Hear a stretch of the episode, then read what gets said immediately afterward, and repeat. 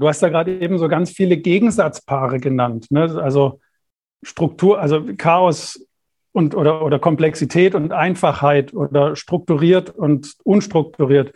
Und es war mir ganz wichtig, dass ich ein Werkzeug habe, das dieses ganze Spektrum abdeckt, was das beides in, unter einen Hut bringt. Und deswegen ist das was, wo ich sage, ich habe eine weiße Fläche, da kann ich einfach draufschreiben.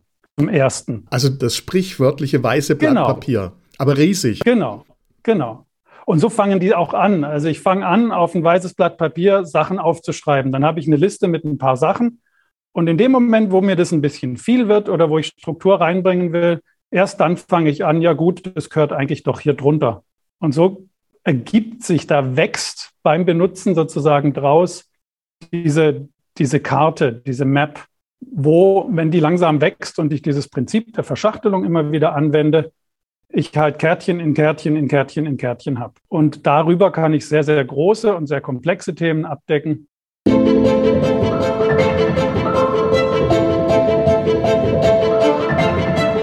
Willkommen beim Smart Innovation Podcast. Mein Name ist Klaus Reichert. Ich bin Unternehmensberater und Business Coach für Innovation. Von Baden-Württemberg aus begleite ich zukunftsorientierte Unternehmer und Unternehmerinnen sowie ihre Teams remote.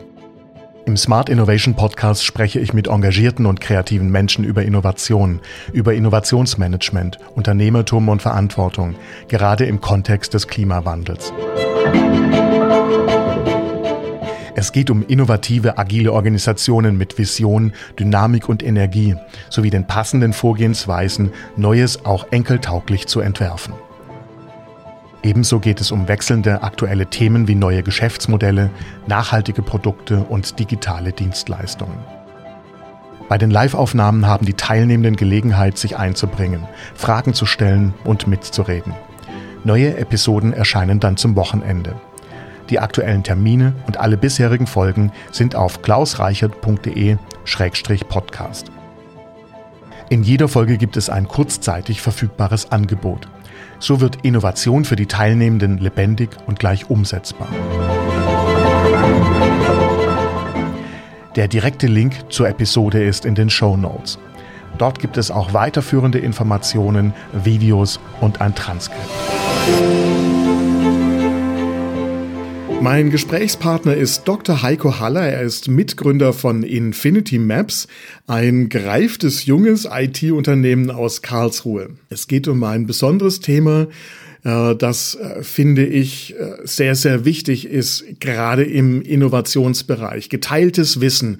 Geteiltes Wissen ist eine der zentralen Grundlagen von Innovation. Äh, wir lernen alle voneinander, wir bauen alle auf dem auf, was die anderen vor uns schon gemacht haben, was wir für andere machen, ist sehr wichtig. Und wir müssen dafür sorgen, dass wir einen Platz haben, dieses Wissen, das wir uns erarbeitet haben, diese Daten, die wir erarbeitet haben, diese Ergebnisse, die wir erarbeiten, dann eben auch leicht für alle Beteiligten im Innovationsprozess zugänglich machen.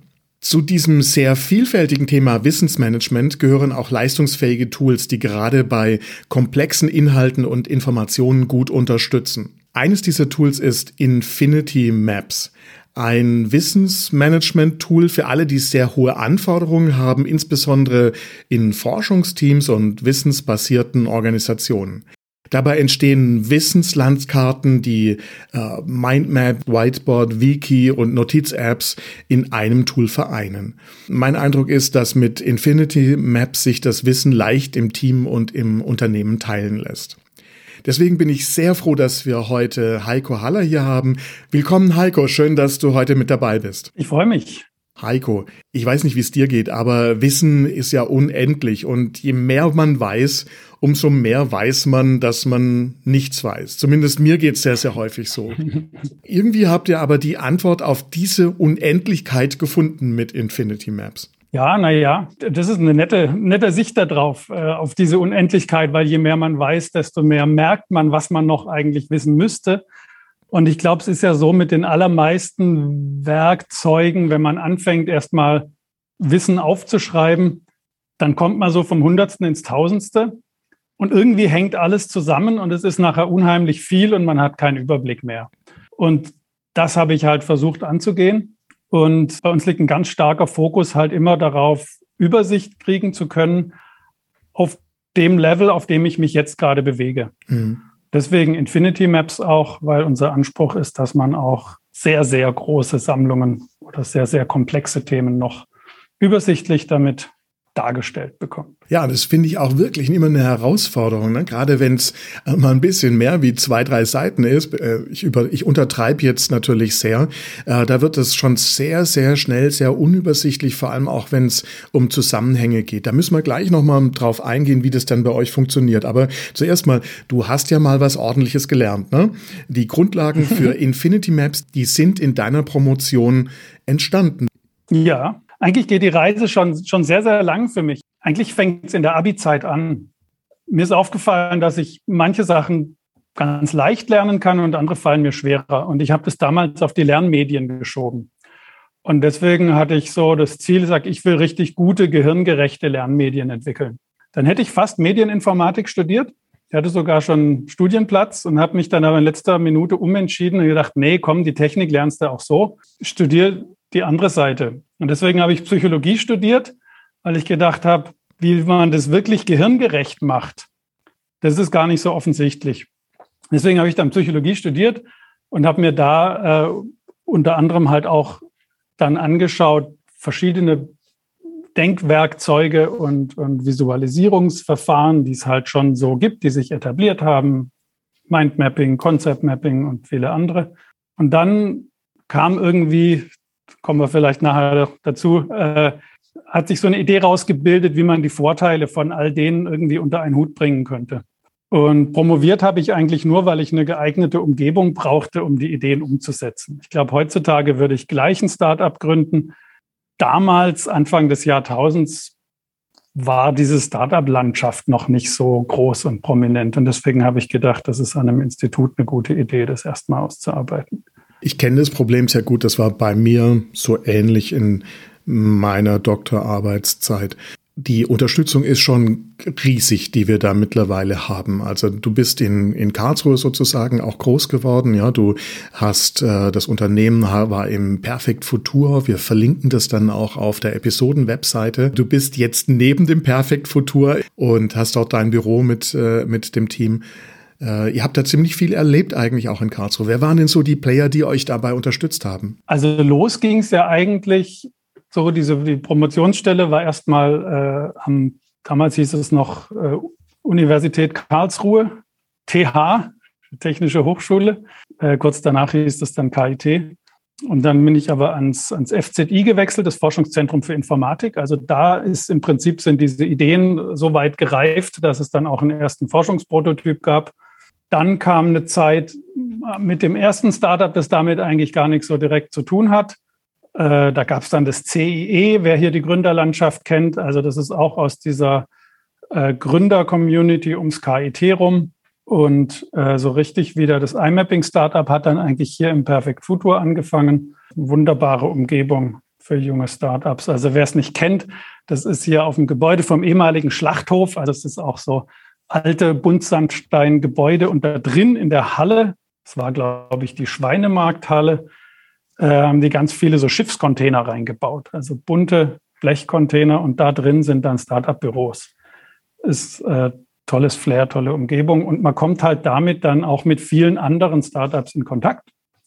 Und genau so habe ich dann auch den Johannes Grenzemann kennengelernt. Der war im Container über mir hatte an einer anderen Startup-Idee gearbeitet, während er noch in Teilzeit in einem Konzern gearbeitet hat. Und da waren dann auch die Jungs von Awesome IT, die jetzt bei uns die Technik machen. Und so war hat diese, diese das ist im Prinzip genau aufgegangen, dieses Netzwerk in der Startup-Welt in Karlsruhe dazu geführt, dass wir dann später, jetzt 2020, äh, uns zusammengetan haben und Infinity Maps gegründet haben. Mhm. Und da dann auch richtig mit einem neuen Team. Vorher war das ja mehr so ein Forschungsprototyp, den ich dann so ein bisschen mit ein paar Studenten äh, zur ersten Produktreife gebracht hatte. Aber jetzt mit Infinity Maps haben wir es komplett neu angefangen, äh, neu gebaut, läuft im Browser, in der Cloud. Und äh, da haben wir noch einen tollen Investor mit drin, der sich hier, wobei, den kennt man vielleicht auch über Karlsruhe raus, das ist der Professor Michael Feind. äh, eigentlich Quantenforscher am CERN und der hat aber eine KI entwickelt, äh, die im Handel äh, viel eingesetzt wird. Die kann vorhersagen, welche, welche Waren wahrscheinlich bald wie viel angefragt werden und so. Und äh, das mhm. ist das Unternehmen Blue Yonder, das dann an Otto und dann in die USA verkauft wurde. Das heißt also, ihr habt es geschafft, an der rechten, zur rechten Zeit, an der rechten Stelle zu sein, zusammenzukommen, äh, mit etwas, äh, auf etwas aufzubauen, äh, was ein gutes, gutes Fundament hatte äh, und da jetzt eben ähm, was, was, ähm, was Spannendes draus zu machen, was ihr tatsächlich eben als Produkt anbieten könnt. Ja? Genau. Klasse. Also hört sich, hört sich gut an. So der Weg passt irgendwie für mich sehr gut, finde ich. Jetzt, wenn wir zu, zu dem Thema, Thema Wissen kommen, das ist ja ein sehr, sehr vielfältiges Thema. Das hat sehr, sehr viele Dimensionen. Eine davon, finde ich, ist Neugierde. Neugier ist eine ganz, ganz wichtige Dimension als, als Start sozusagen. Wie neugierig bist du denn? Ich würde mich gar nicht als neugierig beschreiben, aber wenn du so fragst, würde ich doch sagen, sehr. mich interessiert eigentlich fast alles. Also außer Fußball. Aber sonst interessiert mich, glaube ich, alles. Mhm. Ähm, insofern glaube ich schon, dass ich ein neugieriger Mensch bin und vielleicht ist das auch einer der Gründe, weil ich halt mich für viele Themen begeistern kann, auch immer viel im Kopf rumschwirren habe, dass überhaupt gerade Leute wie ich so ein Werkzeug brauchen. Also da war schon ein gutes Stück Eigenbedarf dabei. Ich bin auch jemand, der so stark dazu neigt, in die Details zu gehen also so ein bisschen eher linkshirnlastig. Und da kann es schon mal passieren, dass man das große Ganze aus dem Blick verliert. Da erinnern mich dann andere Leute dran, mit denen ich zusammenarbeite. Aber deswegen brauche ich so ein Werkzeug, wo ich vom Detail immer wieder rauszoomen kann, sozusagen, um ähm, den Überblick nicht zu verlieren. Das kann ich gut verstehen. Ähm, da haben wir schon wichtige Punkte, glaube ich, auch gesagt. Ne? Details, Überblick. Einfachheit, Komplexität sind sicher auch so Punkte, die dazugehören. Strukturiert und unstrukturiert gehört hier mit dazu. Verbindungen, die man herstellt und komplett freie äh, äh, Dinge, die man, die man zusammenträgt. Informationen ohne Kontext versus, ich sag mal, Informationen und Daten im Kontext und damit äh, vielleicht auch dann Wissen. Also da kommen wir wahrscheinlich in Dimensionen rein, die wir die ich persönlich dann auch nicht mehr abdecken kann, philosophisch. Äh, wir sollten aber jetzt gerade mal noch erklären, worum wir eigentlich gerade sprechen. Was ist denn Infinity Maps? So für alle, die es noch nicht gehört haben, die es noch nicht ausprobiert haben, in ein paar Sätzen. Infinity Maps ist ein Visualisierungswerkzeug. Das kann man sich vorstellen wie eine große Pinnwand oder ein großes Whiteboard, wo man Zettel hinhängen kann. Also erstmal sehr einfach und das hat eine Besonderheit, nämlich jeder Zettel, den ich da dranhänge, ist wieder wie ein eigenes Whiteboard. Das heißt, ich kann auch auf diesen Zettel wieder Zettel hängen und einfach da reinzoomen und auf die Zettel da drin wieder. Und durch dieses stufenlose Rein- und Rauszoomen kann ich sehr, sehr tiefe Maps bauen. Wir können Maps machen, die sind im Prinzip größer als, als bei Google Maps, größer als der Planet. So tief können wir verschachteln. Nicht, dass man das in den meisten Fällen bräuchte. Das ist ja das, was ich vorhin gesagt hatte. Wenn man viel, wenn man sich länger mit einem Thema beschäftigt, dann kommt schnell so viel zusammen, dass mit diesen klassischen Übersichten, wenn ich ein klassisches Whiteboard-Tool nehme, dann ist nach einem Workshop das Whiteboard halt voll.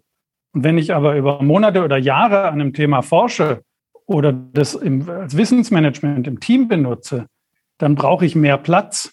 Und dann brauche ich vor allem Struktur, weil wenn ich tausende von Kärtchen alle nur auf einer Ebene habe, dann verliert man schnell den Überblick. Und deswegen ist das so ein ganz zentrales Element, dieses Verschachteln. Das kennt man, glaube ich, von jedem Brainstorming. Wenn man anfängt, Ideen zu sammeln, dann sind es 10, 20 und dann fängt es schon an, dass man irgendwie so das Bedürfnis hat, es jetzt mal zu strukturieren, wo man sagt, hey, die fünf, die sind doch eigentlich Unterpunkte von dem. Und das gehört doch da rein. Und das können wir machen. Und du hast ja gerade eben so ganz viele Gegensatzpaare genannt. Ne? Also Struktur, also Chaos und oder, oder Komplexität und Einfachheit oder strukturiert und unstrukturiert. Und es war mir ganz wichtig, dass ich ein Werkzeug habe, das dieses ganze Spektrum abdeckt, was das beides in, unter einen Hut bringt. Und deswegen ist das was, wo ich sage, ich habe eine weiße Fläche, da kann ich einfach draufschreiben. Im ersten. Also das sprichwörtliche weiße genau. Blatt Papier. Aber riesig. Genau. Genau. Und so fangen die auch an. Also ich fange an, auf ein weißes Blatt Papier Sachen aufzuschreiben. Dann habe ich eine Liste mit ein paar Sachen. Und in dem Moment, wo mir das ein bisschen viel wird oder wo ich Struktur reinbringen will, erst dann fange ich an, ja gut, das gehört eigentlich doch hier drunter. Und so ergibt sich, da wächst beim Benutzen sozusagen draus diese, diese Karte, diese Map, wo, wenn die langsam wächst und ich dieses Prinzip der Verschachtelung immer wieder anwende, ich halt Kärtchen in Kärtchen in Kärtchen in Kärtchen habe. Und darüber kann ich sehr, sehr große und sehr komplexe Themen abdecken. So vielleicht reicht es mal als ersten als erste Idee, wenn man sich das so vorstellt. Das Ganze ist eine Cloud-Anwendung, läuft im Browser. Mhm und ist dann sozusagen von überall her zugänglich und auch natürlich teilbar, gemeinsam nutzbar. Genau, ich kann einfach andere Leute mit reinholen, seit neuestem auch, wenn die keinen Account haben. Ich schicke denen einfach einen Link und dann kann man gemeinsam an den. Mhm, okay. Und wer, wer wäre denn jetzt so ein klassischer Nutzer von Infinity Maps oder wer sind so Nutzergruppen? Ja, das ist ganz interessant. Es wird nämlich tatsächlich von sehr unterschiedlichen Leuten für ganz unterschiedliche Sachen genutzt. Also das, äh, es gibt einige Studierende, die es benutzen. Äh, zum einen, um einfach ihre Lerninhalte irgendwie eine Übersicht zu kriegen, um, zum Lernen, zum anderen, um ihre Masterarbeiten zu strukturieren. Wir haben Dozenten an Unis. Die einen sortieren damit ihre Forschung, die anderen benutzen es, um zu präsentieren, um ihre Inhalte damit zu zeigen. Aber auch aus ganz anderen Bereichen. Ähm, wir haben, ich weiß jetzt gar nicht, welche Kunden man so offiziell nennen darf, aber da sind also Bundesbehörden dabei, Rechtsanwälte, Bürgermeister. Es ist sehr, sehr vielfältig. Und das ist auch eine Schwierigkeit im Marketing, den Leuten sozusagen zu erklären, so wenn man kommt und sagt, guck mal, das ist eine eierlegende Wollmilchsau für alle möglichen Leute, dann fühlt sich niemand so richtig angesprochen.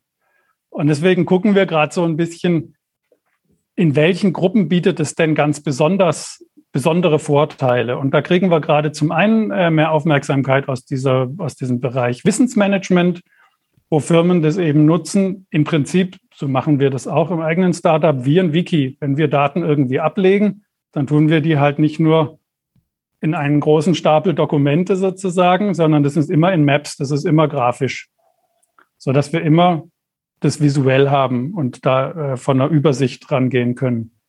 Also dieses Wissensmanagement ist der eine Bereich. Und ein anderer Bereich Lehre, habe ich gesagt.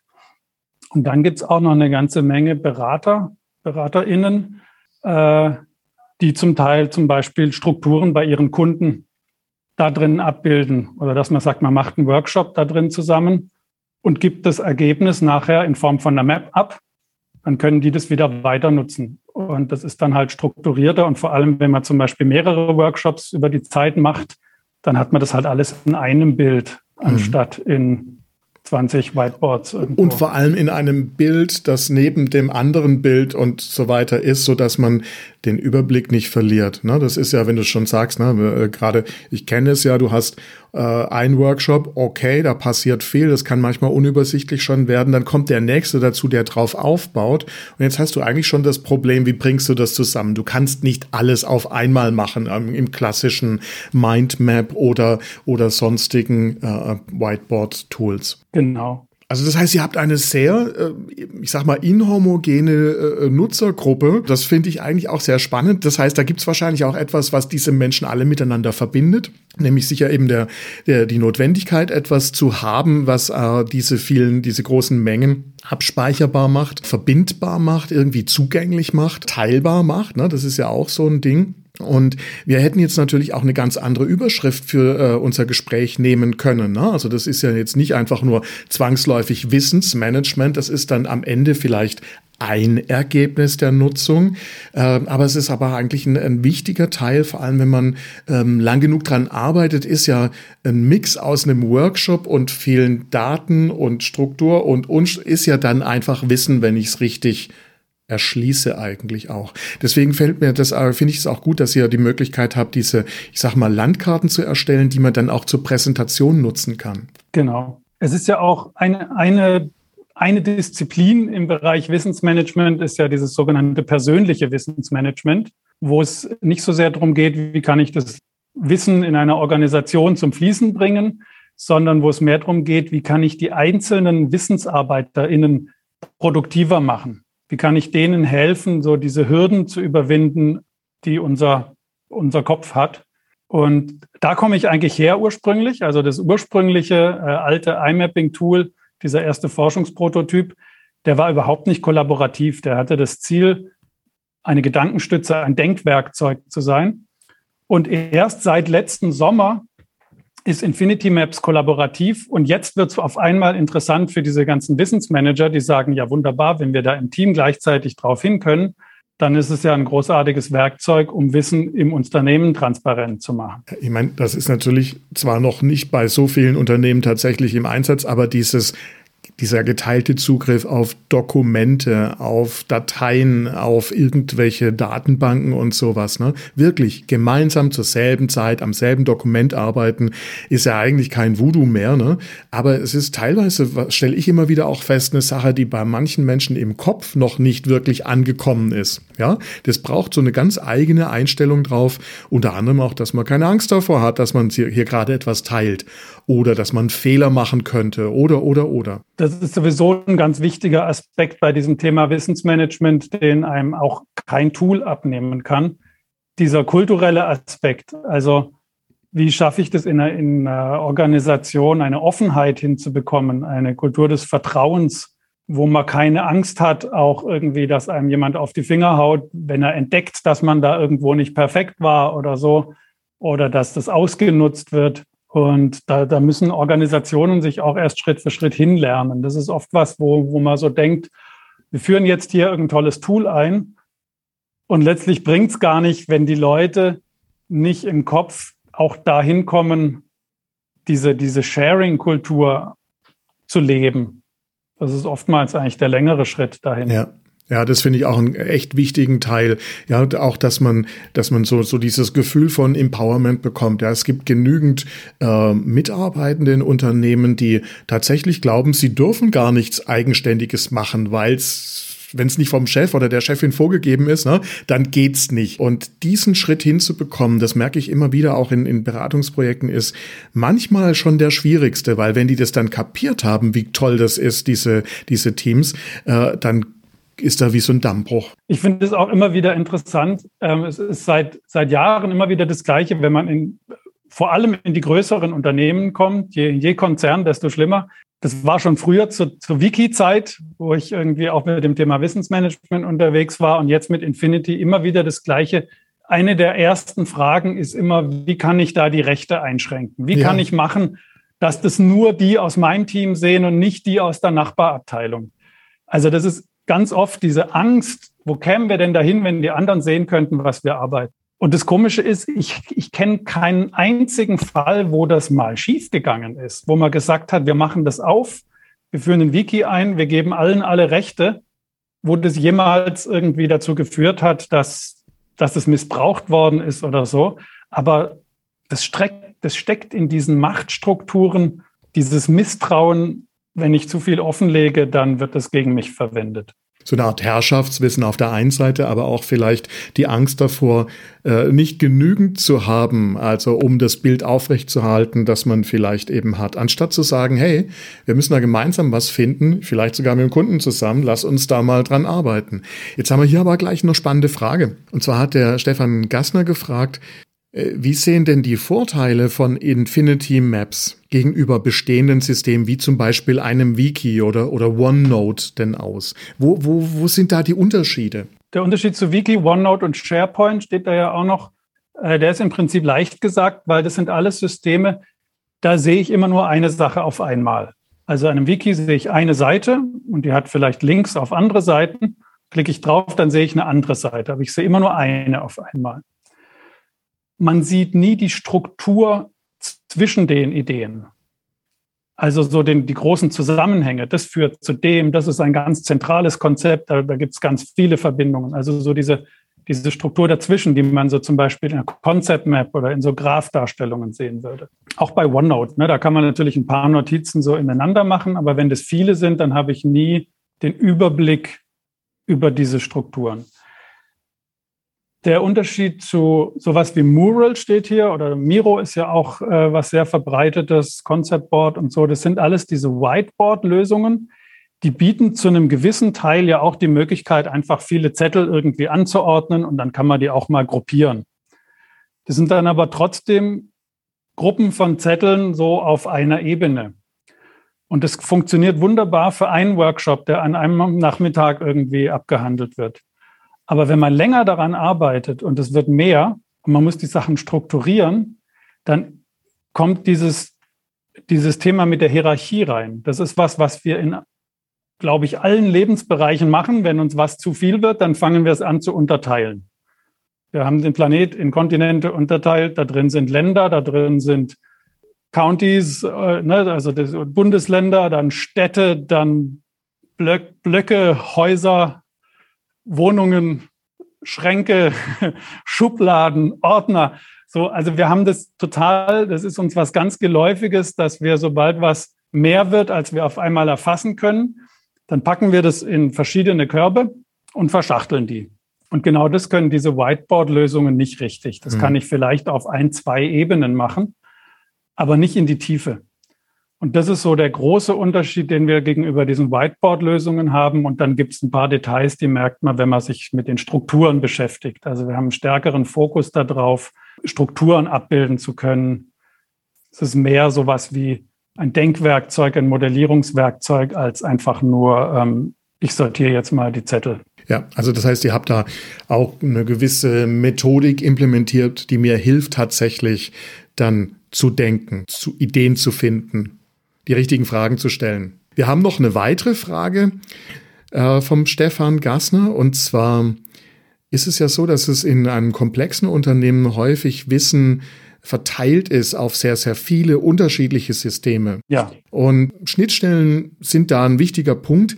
Gibt es da spezielle Schnittstellen, die Infinity Maps da unterstützt, um dann zum Beispiel Systeme wie Wikis oder sowas zusammenzuführen? Also da arbeiten wir dran. Das, das werden mit der Zeit, äh, geht da immer mehr. Im Moment geht vor allem, also ich kann Dateien da reinladen, dann sieht man die schon mal, mindestens so die erste Seite. Und ich kann halt Links machen. Und äh, wo wir gerade dran arbeiten, ist das auch, wenn man jetzt zum Beispiel einen Weblink da rein tut, äh, dass ich dann sehe, dass ich die Website sozusagen in der Map sehen kann, damit ich statt irgendwann 30 Browser-Tabs offen zu haben, halt lieber die Sachen nebeneinander habe und auch anordnen kann, so dass ich sage, ah ja, guck mal, bei einer Recherche, das habe ich schon abgegrast, hier muss ich noch schauen, so hingen die zusammen. Oder ein YouTube-Video zum Beispiel gleich anzeigen kann. Genau. Ja. Und das ist auch so die Vision, wir wollen gar nicht diese ganzen anderen Sachen ersetzen. SharePoint und Wikis und so weiter, weil da ist ja schon ganz viel da. Wir wollen eher so die Schicht sein, die sich da drumherum wickelt und die Sachen in eine Sicht bringt. Weil es ist ja ganz oft so, dass Dinge zu einem Thema heutzutage in ganz unterschiedlichen Systemen leben. Da gibt es irgendwo einen Ordner in SharePoint mit den PowerPoints und dann gibt es aber noch fünf Wiki-Seiten dazu. Und dann gibt es noch im Intranet eine Seite, die das beschreibt und es liegt alles getrennt. Und in Infinity ist so die Idee, dass ich die Sachen da reinziehe. Dann kann ich es immer noch in den ursprünglichen Systemen pflegen, aber ich habe eine Sicht, wo alles zusammenkommt. Gut, verstanden. Jetzt kommt natürlich gleich die Frage auf, wie gut ist eure Suchfunktion? Also im Prinzip gibt es eine Volltextsuche über alles, was in der Map ist. Die ist, die, die funktioniert, äh, die ist noch ein bisschen gewöhnungsbedürftig. Das ist auf jeden Fall eine Baustelle, wo wir bald auch noch mal dran gehen. Aber so, ja, ja. das Prinzip ist, dass man alles durchsuchen kann und natürlich auch die Sachen äh, demnächst, äh, die ich reingeladen habe. Also auch wenn ich Dateien reinziehe, dass ich die Inhalte von den Dateien in der Suche finde. Das heißt also, ihr seid als Team auch so aufgestellt, ihr habt das Produkt so aufgestellt, dass ihr es natürlich kontinuierlich weiterentwickelt. Äh, ihr schaut, dass ihr wisst, im Grunde wisst ihr wahrscheinlich schon, was ihr braucht. Ne? Ihr schaut aber trotzdem drauf, was die User von euch brauchen, äh, bei euch anfragen und dann baut ihr das so nach und nach so dass das Ganze lebendig und frisch und aktuell auch bleibt. Ihr seid, ihr habt einen kurzen Weg eigentlich auch zu den, zu den Nutzern dadurch. Genau. Also es ist natürlich, gibt es 200 Baustellen, wo ich gerne weiterbauen würde. Das ist ja auch so, dass durch dieses Prinzip dieser verschachtelten Kärtchen ist es unglaublich flexibel. Ja, das sind einfach Rechtecke und in so ein Rechteck kann man ja alles Mögliche reinpacken. Ein Video in der Website oder eine ganz andere Visualisierung. oder irgendwas, was halt andere Systeme bieten. Und von diesen Baustellen gibt es unheimlich viel. Und die, Arbeit, die Antwort auf die meisten Fragen, warum macht ihr es nicht so oder so, ist, weil wir noch nicht dazu gekommen sind, weil bisher immer noch was anderes noch dringender war. Ja. Und da müssen wir halt schauen, wie wir es priorisieren und eins nach dem anderen machen. Und deswegen freuen wir uns auch über jedes Feedback. Wir reden viel mit den Nutzern, äh, je intensiver die das nutzen und auch mit den ganz neuen, äh, um einfach mitzukriegen, was sind die Kanten, die man jetzt am dringendsten abschleifen muss oder welches neue Feature würde jetzt wirklich den meisten Mehrwert bringen. Ja, verstanden. Also das, das finde ich auch einen sehr guten Teil, ne? Diese, diese Nähe zum Markt, die ihr damit habt. Ihr seid da sehr offen äh, für Vorschläge. Klar, ihr habt auch sozusagen äh, eure Pipeline, mit der ihr dann arbeitet, euer Backlog. Ähm, aber das, das, das ist, ist äh, außergewöhnlich, finde ich. Gleichzeitig macht ihr auch, wenn ich das richtig verstanden habe, eben Einführungsworkshops. Wir haben ja auch eine Frage von der Barbara Schmucker.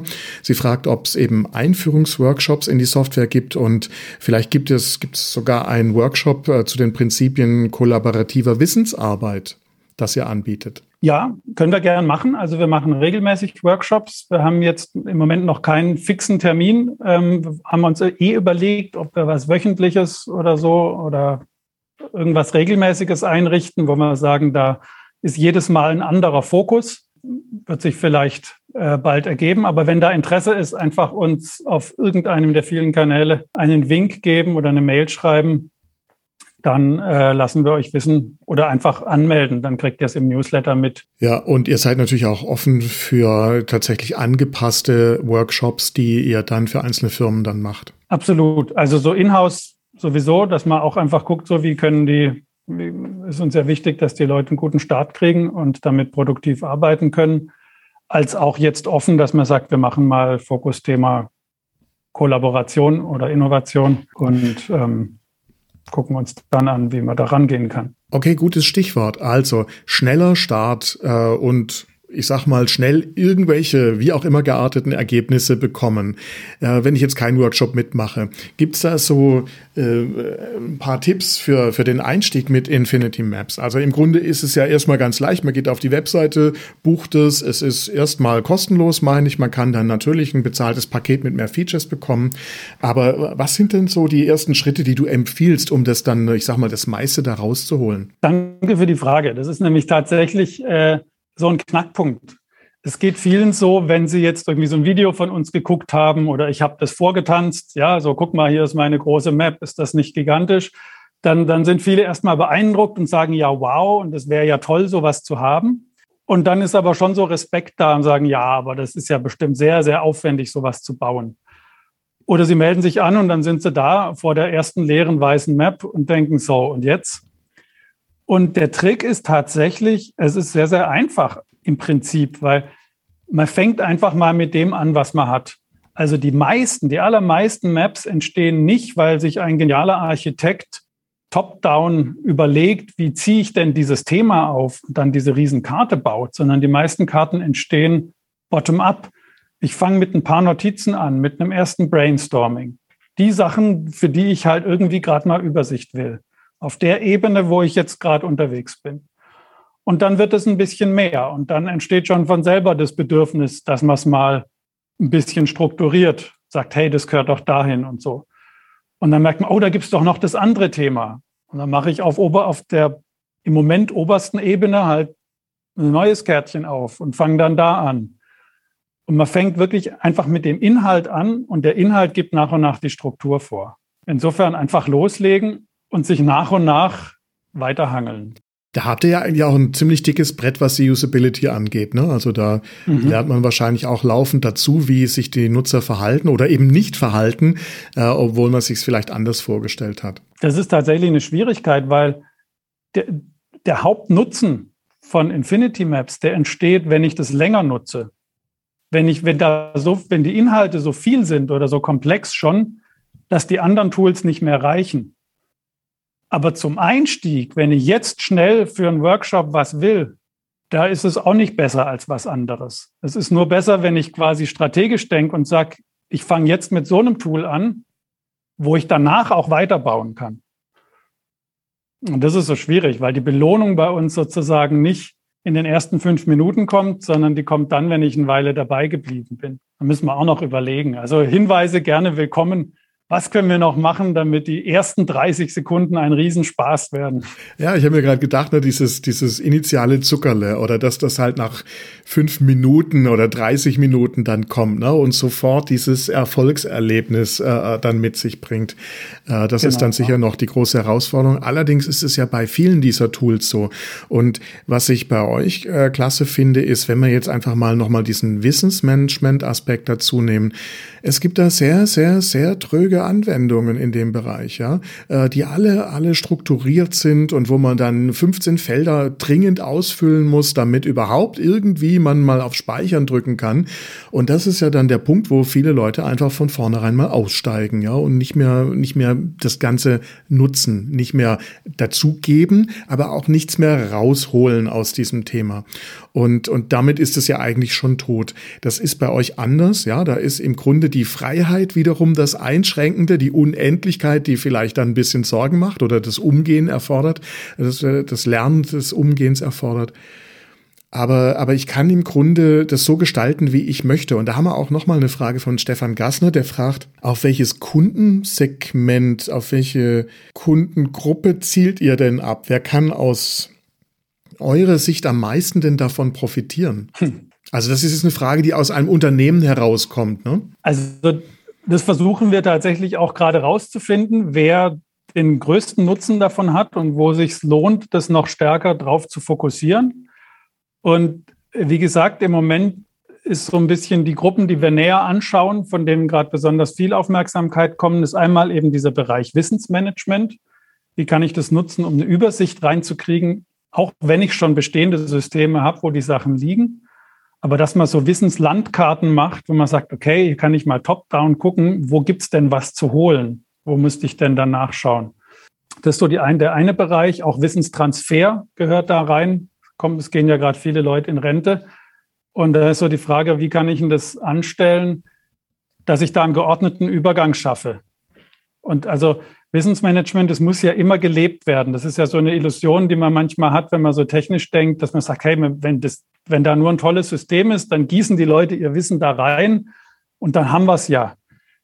Das bringt aber nichts, wenn die nicht lebt, wenn die anderen nicht wissen, hier ist was, wo man gucken kann und äh, die Struktur so ein bisschen verstehen. Also das muss gemeinsam, äh, müssen diese Karten entstehen.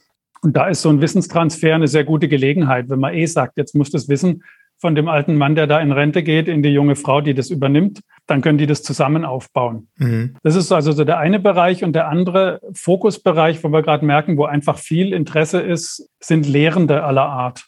Also wir haben gerade viele Anfragen von, wir haben Lehrer, die ihre Schüler dazu verdonnern, äh, in der Hausaufgabe statt einen Aufsatz zu schreiben, eine Map zu machen oder die das äh, benutzen, um ihre Unterrichtsinhalte zu präsentieren. Und es geht von Schullehre bis Hochschullehre und äh, freie Trainer.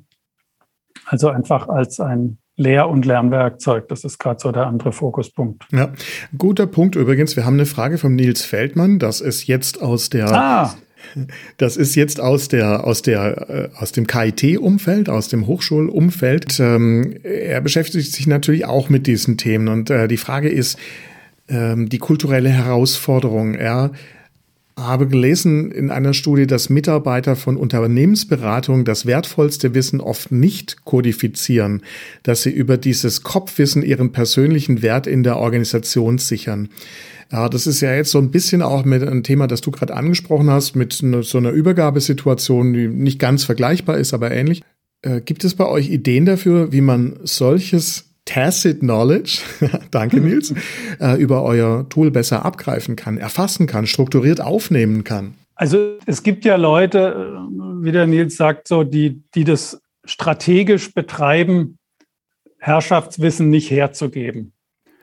Ähm, ich glaube auch nicht, dass man die jetzt mit einer Wissenslandkarte dazu überredet.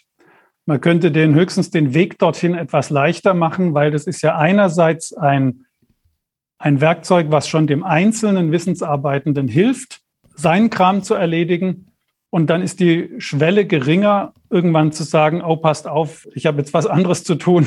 Hier ist meine Karte mit den Sachen, die ich bei euch benutzt habe, so dass ich das dann einfach übergebe, weil ich sowieso schon einigermaßen strukturiert habe. Also insofern kann man da diese Schwelle senken. Wenn Leute halt, um das Projekt zu behalten, um beim Kunden zu bleiben, ihr Wissen nicht hergeben wollen, wird man sie damit aber nicht überreden. Ich kenne das aber auch eigentlich aus der eigenen beruflichen Praxis andersrum. Selbst wenn man das gar nicht betreibt, behandeln einen oder binden einen manche Kunden so ein, dass man automatisch so ein Nadelöhr wird, so ein, so ein, Herrschafts-, so ein Herrschaftswissen hat. Aber das geht jetzt in eine andere Richtung. Ich glaube, es war noch ein anderer Aspekt dabei, den ich jetzt, wo ich abgebogen bin. Ich nehme jetzt einfach mal noch den Nils dazu. Also meine Hoffnung wäre jetzt, dass es zum Beispiel was gibt im Tool, was dieses, dieses Ausspeichern und Teilen äh, tatsächlich einfach methodisch schon in sich drin hat. Hallo Nils. Hallo Heiko, long time no see. Ja. ja. Dabei sind wir immer noch bei den Karlsruhe, oder? Immer noch bei den Karlsruhe, ganz genau.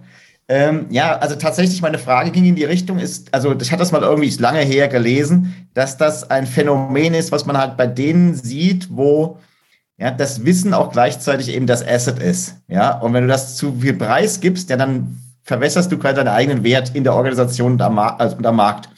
Äh, jetzt könnte man natürlich überlegen, wenn die Leute aber einen Teil ihres Wissens sowieso kodifizieren in so einer Map, ob man nicht durch eine lernende Funktion gewissermaßen Gaps, die sie nicht explizit kodifizieren, also ob man nicht die Lücken irgendwie finden kann. Und wenn man sie quasi vorschlägt und nur noch bestätigen muss, ob das korrekt ist, dann habe ich ja quasi als derjenige, der es eigentlich nicht preisgeben, wie gesagt, ach, es, wird, es ist ja quasi schon erkannt worden, ist die Hürde ja kleiner, das doch noch preiszugeben oder zu bestätigen. Es ist nur reine Fantasie. Genau, also ich, ich äh, sehe da jetzt weniger so den Anwendungsfall von irgendeiner schlauen KI, die da die Lücken detektet, sondern das ist das, was ich, was ich vorhin meinte, was ich ausdrücken wollte. So, wenn ich zumindest dem ein Werkzeug zur Verfügung stelle, wo er für sich diese Sachen aufschreiben kann. Und im Prinzip ist es dann nur noch zwei Klicks entfernt, dieses Wissen auch zu teilen. Dann ist diese Hürde viel geringer, als wenn man da nachher sagt, so pass auf, jetzt musst du aber auch noch beim Offboarding hier ähm, mhm. dann äh, das, das alles übergeben oder so ich glaube, der größere Schlüssel ist, ist letztlich wieder eine Kultur- und eine Haltungsfrage. Ich würde versuchen, mit Leuten zusammenzuarbeiten, die nicht diese Haltung haben. Hm. Ich halte da auch nichts davon und ich habe auch nicht, also ich habe so die Erfahrung gemacht, man, man kann da sehr offen sein, man muss gar kein Herrschaftswissen bewahren. Ähm, man wird dann eher als wertvoller wahrgenommen und kriegt mehr Aufträge.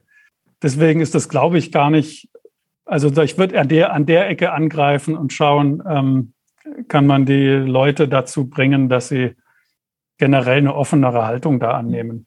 Und vielleicht kommt ihr ja trotzdem noch auf irgendeinen Weg, wie man, ich sag mal, durch Teasing, Nudging und so weiter eben Dinge aus den Köpfen rauskriegen kann in euer Tool rein. Also ich könnte mir da tatsächlich sowas wie Social Control noch vorstellen, wenn man sagt, man macht das Kodifizieren in Fokusgruppen.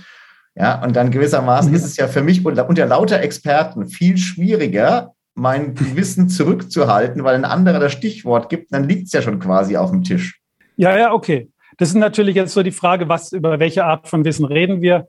Ähm, ist das irgendwie so das Geheimwissen, wie man irgendein System aufsetzt oder so? Oder ist es einfach, wenn ich, wenn ich Wissen aus Leuten rauskriegen will, die da vielleicht nicht so von sich aus drüber reden? Ähm, das ist schon was, was wir zum Beispiel in Workshops machen, dass wir sagen, so jetzt, jetzt modelt, jetzt modelliert mal jeder seine Sicht erstmal für sich. Das heißt, wir sind in der gleichen Map, jeder hat seine Karte. Und bevor wir ewig streiten und sagen, ist es nicht so besser, baut jeder sein mhm. Modell, so seine, macht einfach seine Darstellung. Ähm, und dann legen wir die nebeneinander und sehen, ach guck mal, da haben wir doch ganz viel Überschneidung, aber hier ist der eine Punkt, den sehen wir anders. Und dann mhm. ähm, kommt man eigentlich viel schneller zum Ziel. Und wenn man so sagt, so, ne, jetzt macht bei jeder zehn Minuten sein eigenes Ding, dann kann da kann man schlecht nachher mit einer leeren Karte dastehen. Also das ist schon sowas, wo man Leute natürlich dazu bringen kann, gezielt Sachen da so reinzutun. Du hast vorhin nach dem Tacit Knowledge gefragt. Da ist natürlich schwierig, weil das ist ja auch so definiert, dass es die Sachen sind, die sich ganz schwer kodifizieren lassen. Da ist eher so dieses, dass man dadurch, dass man gemeinsam über so ein Thema redet und sich gemeinsam an so eine Map ransetzt, dann vielleicht auch im Reden dazu kommt, sag mal, was ist denn das, was, was da noch fehlt, was da noch unausgesprochen mhm. ist oder so. Gut, dann vielen Dank. Äh, perfekt. Danke, Nils. Und ich bin mal gespannt. Ich glaube, ihr solltet euch nochmal zusammensetzen. Das finde ich auch. Ja, Heiko, ihr habt eine Roadmap. Ähm, wie geht's denn jetzt weiter? Was sind denn für euch so nächste Schritte? Gibt's irgendwas, äh, wo ihr sagt, Mensch, das ist eine Funktion, die wir jetzt bald als nächstes einführen? Gibt's irgendwas, wo ihr vielleicht Unterstützung braucht äh, von irgendwelchen anderen Anbietern? Thema Schnittstellen. Ähm, was steht denn da jetzt an? Also Unterstützung ist natürlich immer willkommen.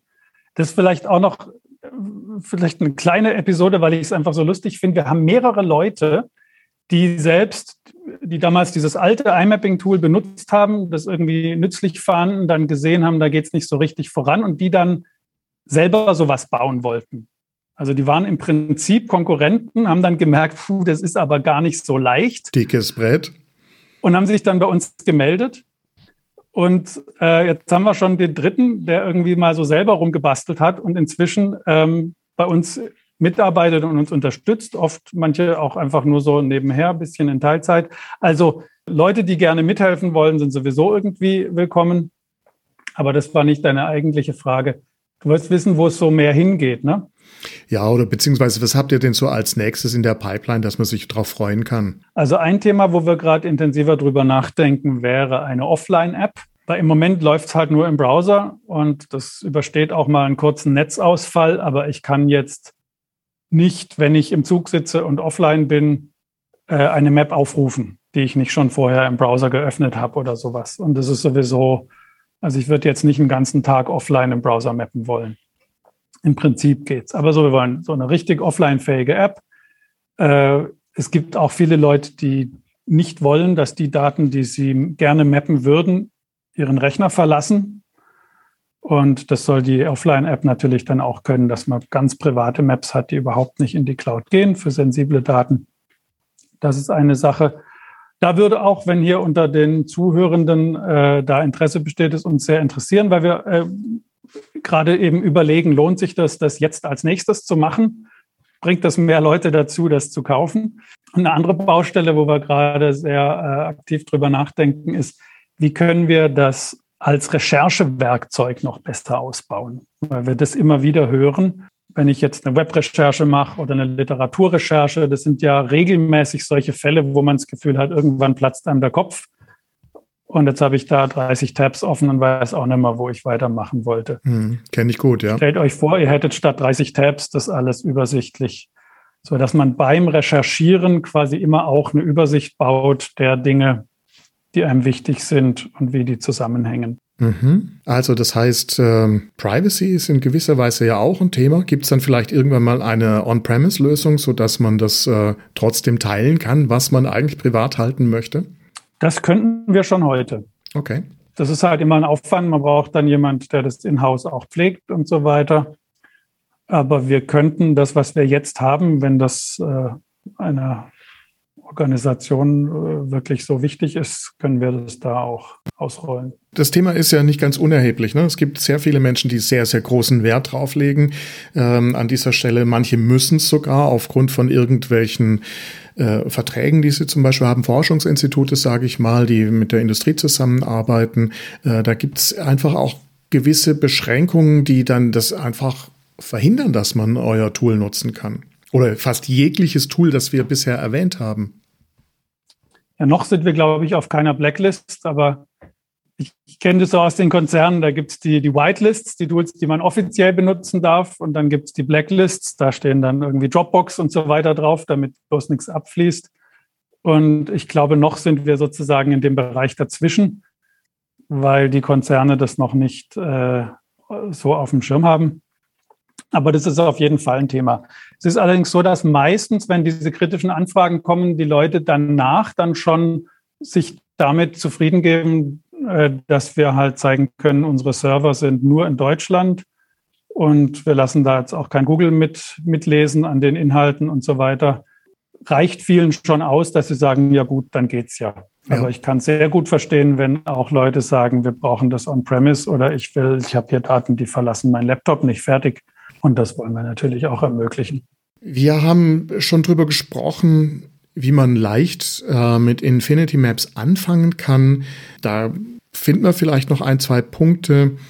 Was mich noch interessieren würde, ist, habt ihr irgendetwas eingebaut, wie man dann das Wissen in Aktionen bringen kann, umsetzen kann. Mal angenommen, ich habe klein angefangen, ich habe viel gesammelt, ich habe jetzt was Großes, ja, ich habe komplexe Zusammenhänge.